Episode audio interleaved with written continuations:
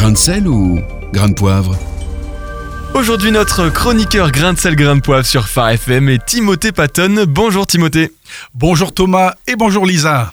Alors Timothée, vous souhaitiez euh, mentionner cet enseignant Samuel Paty, malheureusement décapité il y a quelques jours, et Béatrice Stockley, que l'on connaît un peu moins.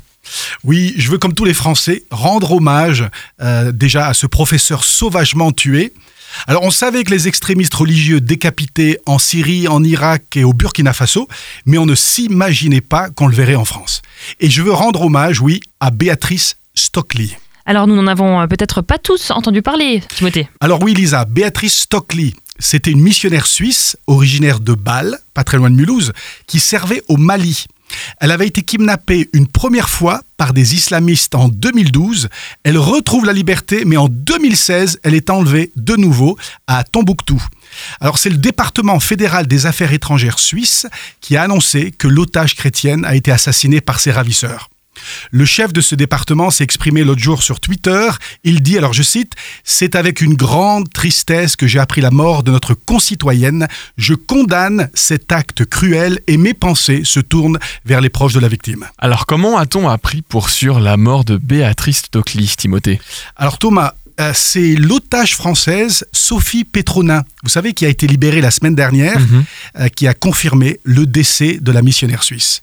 Alors les autorités suisses ont travaillé en collaboration avec les autorités euh, maliennes et d'autres partenaires ces quatre dernières années pour que Béatrice Stockley soit libérée et puisse retrouver sa famille.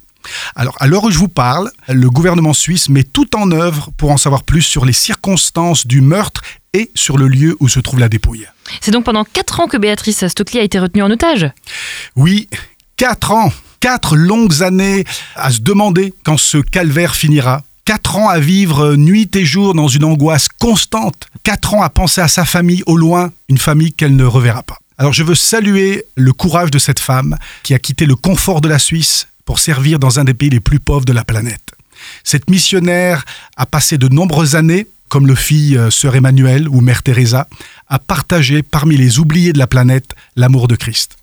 J'espère que la Suisse rendra un hommage national à Béatrice, cette femme de foi, comme la France euh, cette semaine rend un hommage national au professeur Samuel Paty. Et puis je voudrais ajouter que l'engagement et le courage de Béatrice puissent inspirer un grand nombre de jeunes et de moins jeunes à se lever aussi pour servir en mission. Et ils sont encore si nombreux, ces chrétiens à travers le monde, enfermés pour leur foi. Ah oui, ils sont nombreux.